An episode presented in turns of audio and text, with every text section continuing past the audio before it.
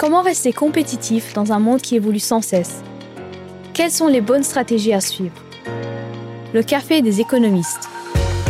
Le podcast économique de la Chambre de commerce.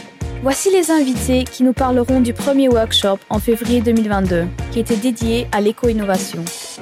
Bonjour, Jean-Baptiste Nivet, je travaille comme économiste à la Chambre de commerce. Euh, je suis Sidonie Paris. Nous travaillons ensemble sur euh, le sujet compétitivité au sein du service des affaires économiques de la Chambre de commerce. Voilà, Gérard Zoller, directeur des peintures Robin, passionné d'écologie depuis ma toute euh, petite jeunesse et aussi engagé dans ma région. Donc c'est pour ça que j'étais tout de suite partant quand on m'a demandé de participer au workshop et aussi au podcast. Le vrai point de départ, c'était septembre 2021 qui a vu la naissance d'un cycle de workshop au Luxembourg qui gravite autour de la compétitivité. Il y a tout un tas de questions qui viennent tout de suite à l'esprit. Pourquoi avoir entamé cette série de workshops d'abord? D'où la nécessité et quel est l'objectif visé? Et évidemment aussi, euh, qui en a pris l'initiative? Juste pour évoquer le sujet de la compétitivité en général, c'est un sujet qui est vraiment au cœur de la mission de la Chambre de commerce qui, euh, même dans la loi, a pour euh, mission de défendre l'intérêt économique du pays. Et donc, ça a été historiquement toujours... Euh, fait, à la naissance de la Chambre de commerce, il y a, il y a 200 ans, on défendait déjà la, compétitivité d'une certaine manière. Et ça s'est aussi euh, mis en place de manière un peu plus formelle dans ces partenariats avec les deux grands classements de compétitivité internationaux, donc celui d'IMD et celui du Forum économique mondial, pour lequel nous sommes le partenaire pour le Luxembourg, c'est-à-dire qu'on mène l'enquête et qu'on réalise aussi une analyse vis-à-vis -vis des résultats. Et suite à ça, euh, il y a eu pas mal de travaux dans le domaine de la compétitivité, en ensemble ou sur des domaines plus précis. Et euh, au moment de l'élection de notre nouveau président, euh, Monsieur Frieden, il y a maintenant quelques années, il y a eu cette volonté de faire de la compétitivité un axe fort des travaux futurs. Et cette volonté s'est aussi renforcée dans un contexte de crise où la compétitivité future s'écrit aujourd'hui. Et donc, euh, l'idée, quelques idées qui ont été au, fondement de, cette, euh, de ce projet, euh, c'est déjà d'être force de proposition et d'être force de proposition sur des thématiques sur lesquelles il peut y avoir un impact fort pour la compétitivité du Luxembourg. Et la compétitivité, en fait, euh, dans un second temps, ça veut dire la prospérité pour le pays. Donc c'est pour ça qu'on la défend. Et on a voulu se positionner assez vite en tant que passerelle, on va dire, entre les entreprises que représente la Chambre de commerce et les pouvoirs publics. Et donc, c'est sur cette idée que s'est bâtie euh, la volonté de construire un workshop sur la compétitivité où on serait force de proposition vis-à-vis de comment améliorer ce que fait le Luxembourg sur une thématique précise de la compétitivité en ayant une logique très participative vis-à-vis de l'ensemble des parties prenantes de cette thématique et euh, ce qu'on va voir au niveau du mode opératoire du workshop et avec un rôle majeur euh, accordé aux entreprises. Donc euh, Jean-Baptiste nous a expliqué un peu le cadre maintenant. Sidonie, on rentre un peu plus encore dans le détail. C'est quoi l'éco-innovation qui est thème principal fixé pour le premier cycle. Comment la définir et pourquoi est-ce que cette éco-innovation est considérée comme prioritaire pour stimuler la compétitivité du Luxembourg? Oui, la question se pose d'autant qu'il n'y a pas de définition unique. Euh, pour notre étude, nous avons retenu celle de la Commission européenne qui définit l'éco-innovation ou innovation environnementale comme toute innovation qui débouche sur des progrès importants en vue de la réalisation de l'objectif d'un développement durable. Et ceci grâce notamment à la réduction des effets de nos modes de production sur l'environnement, également grâce à l'amélioration de la résistance de la nature aux pressions environnementales et à une utilisation plus efficace et plus responsable des ressources naturelles. Donc, qui dit euh, éco-innovation, euh, bien souvent, euh, nous pensons de suite au progrès technologique et technique qui constitue l'objet souvent principal qui nous vient à l'esprit. En effet, quand on parle d'éco-innovation, notamment de projets technologiques euh, environnementaux, on cible en majorité des, produits, des procédés qui sont modifiés, qui sont optimisés pour réduire les impacts sur l'environnement. Alors cependant, l'éco-innovation s'applique également à des aspects non techniques, complémentaires, à des aspects organisationnels ou à des aspects institutionnels. Et là, on peut mentionner l'évolution dans certaines sociétés de, méthodes de marketing, de méthodes organisationnelles, Euh, par exemple, euh, vous entendez peut-être parler de plus en plus souvent de Chief Innovation Officer. Donc c'est une personne au sein d'une entreprise responsable euh, de l'innovation. certaines entreprises, et notamment de plus grande taille, ont parfois également des centres de recherche qui sont dédiés à l'innovation environnementale. Alors vous m'avez également demandé pourquoi l'éco-innovation est considérée comme prioritaire pour stimuler la compétitivité du Luxembourg alors, l'éco-innovation, c'est un sujet important parce qu'il euh, se situe au croisement de la transition écologique d'un côté et des avancées technologiques en termes de RD de l'autre. Donc on a, bien sûr, on voit actuellement un besoin de réagir face notamment aux inondations qu'on a eues euh, l'année dernière, aux incendies que l'on observe aujourd'hui, un dérèglement climatique important. On a également un besoin d'avancées technologiques pour répondre aux défis environnementaux et préserver la compétitivité des entreprises au Luxembourg, en Europe et dans le monde. On a donc une double problématique ici euh, qui, euh, qui est absolument primordiale. Alors, on peut également mentionner les événements en Ukraine, avec les conséquences sur l'approvisionnement en sources énergétiques, qui ont ajouté une pression pour en fait avancer rapidement sur, sur ce sujet. La préparation du workshop a été l'occasion de regarder euh, ce que font euh, d'autres pays euh, européens. Il y a notamment des projets très intéressants qui sont menés en Autriche, l'Autriche étant un pays leader dans les technologies environnementales, au travers notamment de sa stratégie qui est dédiée aux écotechnologies, le Masterplan Umwelttechnologie qui a été mis en place en 2019 et là, juste pour vous donner un aperçu du dynamisme de ce pays, euh, dans le domaine des technologies environnementales, on a un nombre d'emplois dans ce secteur qui a été multiplié par trois sur les 30 dernières années. Et en Autriche, euh, près des trois quarts de la production dans le secteur des technologies environnementales sont exportés. On a donc un dynamisme très important et ce leadership autrichien dans le domaine des technologies environnementales est porté par d'un côté des entreprises très innovantes et de l'autre des laboratoires de recherche. Alors, l'objectif autrichien, c'est de renforcer donc les secteurs des technologies environnementales et la compétitivité à l'international. Alors, vous savez euh, sûrement que l'Autriche est déjà en avance sur tout ce qui est énergie renouvelable, efficacité énergétique peut également mentionner l'électromobilité ou encore euh, les maisons passives. Mais là, l'objectif du pays, c'est euh, de monter en puissance sur d'autres domaines.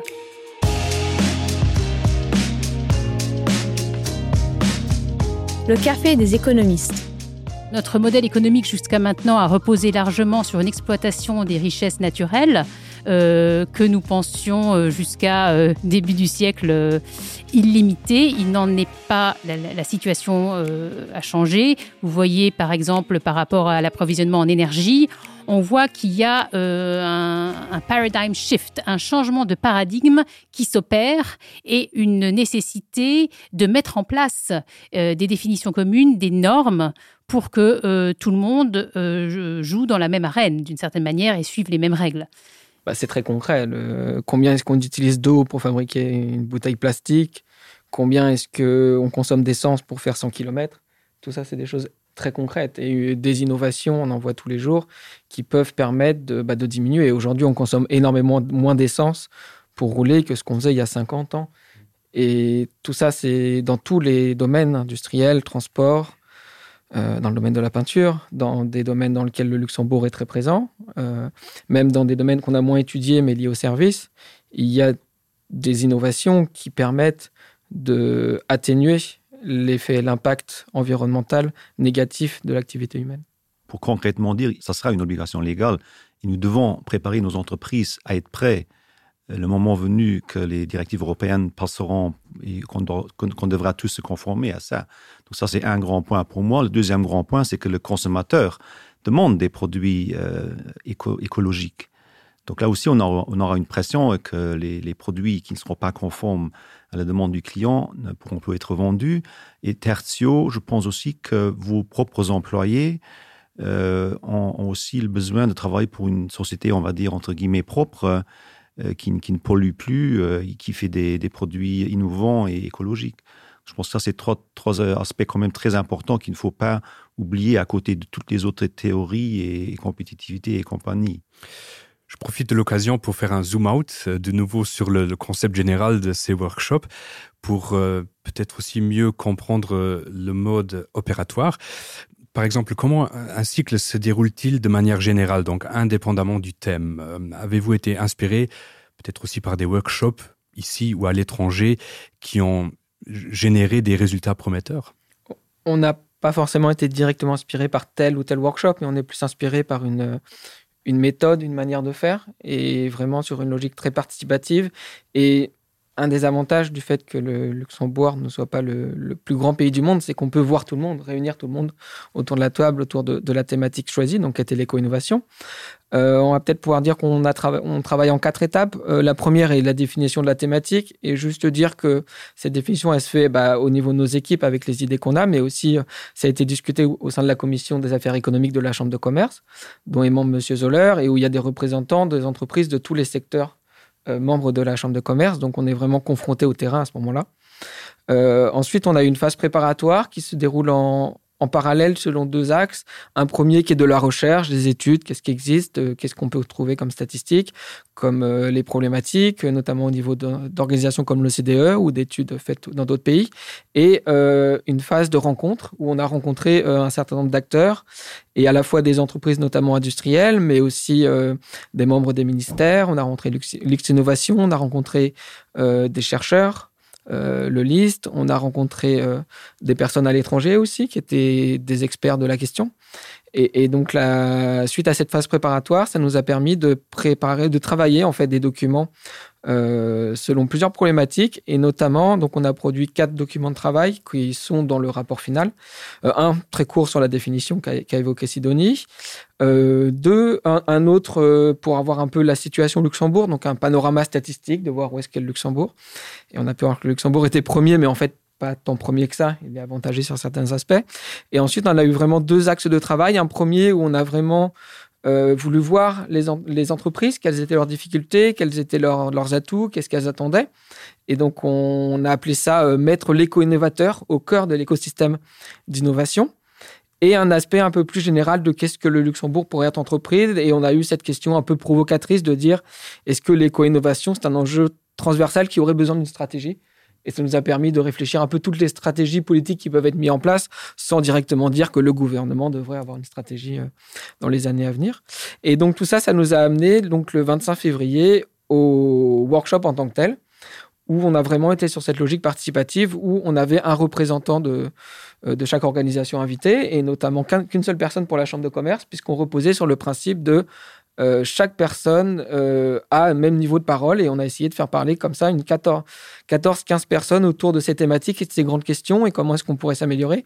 Et on voit qu'en fait, les propositions auxquelles on a abouti, les 30 propositions, les propositions phares, il y en a une grande partie qui ont été soit directement euh, nées de cet échange d'une matinée, très très fructueux, soit ont été confirmés à ce moment-là euh, dans l'intérêt que ça avait. Et il y a même des idées qu'on avait établies avant dans notre document de travail qu'on a supprimé parce que les participants ont décidé que ce n'est pas quelque chose d'essentiel. Avec donc Sidonie et moi-même, on avait plutôt un rôle de, pour passer les ploies d'arbitre pour que tout le monde puisse s'exprimer. Et donc, on est rentré dans cette euh, dernière phase où on a produit donc les documents finaux, qui est sorti début juillet, avec les documents de travail que j'ai évoqués, euh, les 30 propositions, et maintenant on est dans la dernière étape où on essaye de diffuser et de créer le débat vis-à-vis -vis des idées qui sont là pour qu'elles deviennent concrètes euh, dans le futur. Donc le, document final, il est impressionnant. Hein. Donc là, les, gens de la Chambre de commerce, ils aiment écrire et on le voit au, document final, c'est très très euh, très étoffé. Ce qui m'a bien plu, c'est effectivement, comme tu disais, la, ronde euh, qu'on avait réunie.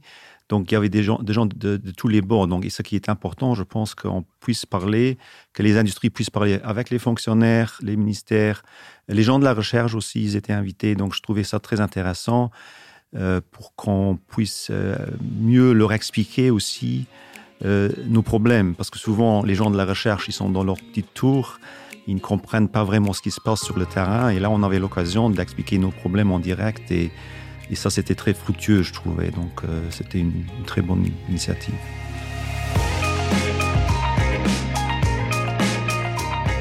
Donc c'est avant tout un projet très structuré, euh, comme on a entendu, qui a porté ses fruits. Revenons euh, très vite à la phase préparatoire qui a tracé la voie à suivre pour, pour la suite de ce workshop. Comme Jean-Baptiste a dit, vous avez notamment rencontré les grands acteurs de l'éco-innovation au Luxembourg. Euh, Sidonie, quelles ont été pour vous, personnellement, les réflexions les plus marquantes et peut-être aussi les plus surprenantes que vous avez pu tirer de ces entretiens Alors je tiens à dire déjà que ces entretiens ont été très très riches. Euh, les personnes que nous avons contactées, nous avons mené une dizaine d'entretiens. Euh, toutes les personnes ont répondu présentes. Et je tiens encore une fois à les remercier chaleureusement parce que ce travail euh, ne serait pas de cette qualité sans euh, l'implication euh, des différents interlocuteurs que nous avons rencontrés lors de la phase de préparation et également des personnes qui étaient, qui étaient présentes lors du workshop. Pour ces réflexions marquantes, il y en a eu de nombreuses. J'en ai sélectionné quelques-unes. Alors déjà parler de cette obligation environnementale. Monsieur Zoller parlait tout à l'heure de l'importance de se préparer à la législation euh, qui va arriver et donc euh, que cette euh, problématique réglementaire est quelque chose à anticiper et c'est quelque chose qui est ressorti vraiment à plusieurs reprises lors des échanges. Ces obligations environnementales sont plus fortes au Luxembourg que dans les pays voisins. Euh, cela engendre aujourd'hui des coûts additionnels, notamment pour les entreprises qui n'ont pas pu ou n'ont pas su se préparer, anticiper ces changements. Et pour certaines entreprises, ce décalage justement entre l'avant et l'après, d'une certaine manière, euh, peut remettre en cause l'existence même d'une entreprise. On en est là. Euh, on parle plus. certes, il y a la compétitivité, mais aussi la viabilité d'une entreprise, hein, qui, est un aspect euh, absolument euh, important. Euh, également sur euh, le volet euh, culture de l'éco-innovation, ce qui nous a beaucoup surpris, en tout cas ce qui m'a surpris à titre personnel, c'est que cet esprit d'innovation n'est pas encore largement répandu, selon nos interlocuteurs, au sein des entreprises. Et c'est que c'est quelque chose à développer de manière proactive que ce soit dans les petites ou dans les grandes entreprises. Vous avez certaines personnes, voilà, comme M. Soler, qui y croit et qui fait avancer les choses.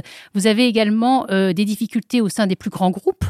Moi, je voulais juste intervenir là-dessus, donc pour défendre quand même euh, mes collègues euh, qui ne seraient pas assez innovants. On n'a pas le temps. C'est ça, souvent, on, est dans la, tête dans le guidon, comme on dit, avec les travaux journaliers, les problèmes journaliers. On n'a pas le temps de s'occuper vraiment de réfléchir, d'innover, et, d'aller de l'avant. Et c'est ça aussi où je, je, je lancerai peut-être un appel vers l'État ou les ministères de nous donner des ressources supplémentaires financées par l'État, on va dire, pour qu'on puisse se concentrer, pour qu'on puisse dégager des ressources pour justement s'occuper de ces sujets préoccupants et très importants. Alors pour ce qui est également mm, de la coopération entre pairs et avec les chercheurs, c'est un élément qui a également été euh, soulevé à plusieurs reprises. Il est euh, manifestement difficile euh, de concrétiser des projets entre les entreprises et le monde de la recherche. Euh, il y a, comme euh, M. Zoller en parlait tout à l'heure, parfois une incompréhension ou voilà des, des, des, modes de pensée très différents entre euh, un monde de la recherche qui serait plus dans le théorique et des entreprises qui sont, euh, pour reprendre votre expression, M. Zoller, le nez dans le guidon, euh, qui doivent faire face à des, à des, à des difficultés sur le terrain pour lesquelles il s'agit de trouver des réponses rapidement. Or, il serait intéressant de voir de quelle manière, voilà, faciliter ces synergies. Je parlais tout à l'heure de la stratégie autrichienne. Un des points forts de cette stratégie, c'est euh, voilà, d'apporter un soutien aux projets coopératifs entre le secteur privé et le monde de la recherche. Euh, donc là, on a véritablement euh, des possibilités d'amélioration et d'entraide. De, euh, mais aujourd'hui, la situation reste, reste difficile. Il est important aussi de permettre aux entreprises de se rencontrer.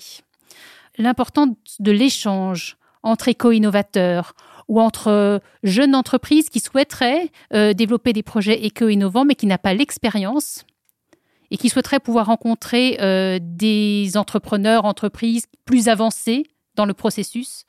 Et ça pourrait eh, faire l'objet de la création d'un club un club des éco-innovateurs au Luxembourg qui viendrait c'est une idée, hein, euh, en complément euh, du euh, LOIC, Luxembourg Open Innovation Club de la House of Startups qui existe déjà. Pourquoi pas En tout cas, créer des lieux de rencontre réguliers pour permettre aux acteurs de l'éco-innovation d'échanger, pour vraiment aussi utiliser cette connaissance qui, est déjà au Luxembourg, qui existe, mais qui parfois est peu communiquée ou peu connue d'autres entreprises qui pourraient s'en inspirer encore un peu de concret avec notre représentant du terrain, Gérard.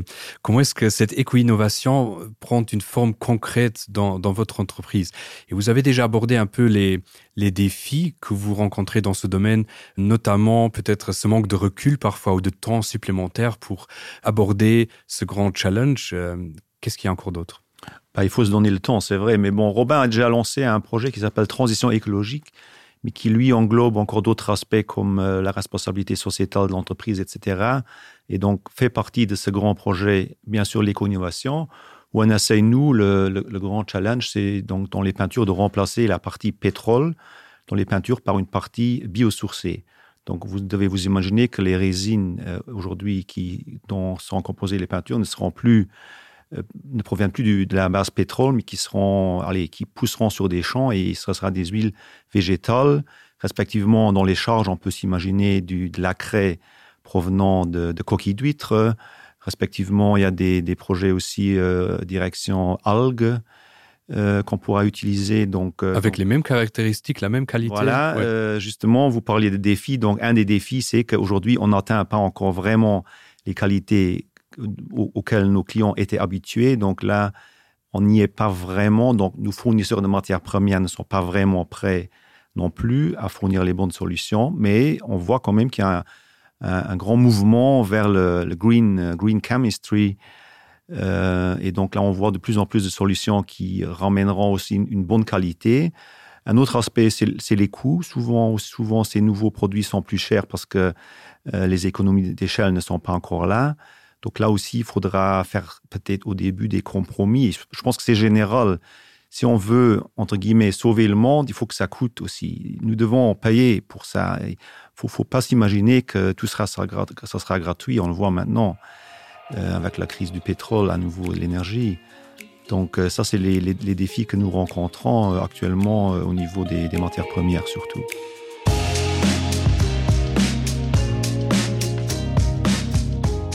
Jean-Baptiste, euh, en amont du workshop, vous avez entre autres euh, eu le retour des, entreprises basées au Luxembourg euh, que l'éco-innovation a gagné en importance au cours des dernières années. Pouvez-vous nous, nous expliquer cette évolution à l'aide de quelques chiffres clés ou peut-être de, de résultats d'études pertinentes? Je pense qu'un point important qu'on n'a pas encore évoqué, c'est que l'éco-innovation, ça on va dire qu'il y a deux grands axes euh, d'entreprises qui sont concernés. Euh, un premier, ça va être les entreprises qui ont directement une activité d'environnement, en fait. Donc, toutes innovations qui font un rapport sur l'environnement, comme par exemple les entreprises qui gèrent l'eau ou des entreprises directement qui font du, des, qui s'occupent d'énergie renouvelable. Et là, on a un chiffre qui est, qui est très parlant, qui vient de, du ministère fédéral allemand de l'environnement, donc qui publie tous les ans en fait un, une analyse du secteur et qui estimait donc dans sa dernière publication que le, au niveau mondial, le chiffre d'affaires des secteurs des technologies environnementales et de l'efficacité des ressources, il était de 4600 milliards à peu près actuellement, et qui va plus que doubler pour être à 9700 milliards d'euros à 2030. Donc on est dans ces entreprises-là sur quelque chose de, majeur, avec des très fortes niches de croissance. Mais finalement, c'est un peu l'arbre qui cache la forêt. Puisque l'autre aspect, ce sont les entreprises sur des secteurs traditionnels, sur tous les secteurs à qui on demande d'être euh, meilleur en termes de gain environnemental et d'avoir un impact environnemental beaucoup plus faible. Et là, euh, on, va dire que sans citer une étude ou un chiffre, on a deux aspects très très forts. Il y en a un premier, c'est les normes. Et bon, on va prendre un exemple très parlant que tout le monde connaît aujourd'hui. Il y aura plus de moteurs thermiques, de voitures à moteur thermique vendues à partir de 2035. C'est-à-dire dans 13 ans, ce qui paraît assez loin, mais qui va aller très très vite. Et donc ça veut dire que tout le secteur automobile, qui est un des secteurs les plus importants au niveau mondial, on lui demande de faire sa révolution. Il le fait déjà. On a aujourd'hui les voitures euh, électriques, on a des voitures hybrides, on a des nouveaux acteurs, euh, notamment américains, Tesla, qui révolutionne un peu le marché. Donc on a des énormes transformations. Et, et ça, on l'a vraiment vécu, on l'a vraiment ressenti quand on a rencontré des entreprises, puisque on avait un peu toujours la même histoire. Ah, on fait ce projet environnemental, on est une entreprise qui fait des bouteilles plastiques et on a notre donneur d'ordre très important, euh, multinational, qui nous demande d'être beaucoup plus euh, efficaces en termes de gain environnemental. Et donc, on a mené ce projet il y a deux ans. Et c'était toujours, on a lancé ce projet il y a deux, il y a trois ans. On lance ce projet aujourd'hui. Donc, euh, et de dire il y a cinq ans, ça n'avait rien à voir. À cinq ans, on réfléchissait beaucoup essentiellement en termes de gains économiques pour que ce soit moins cher.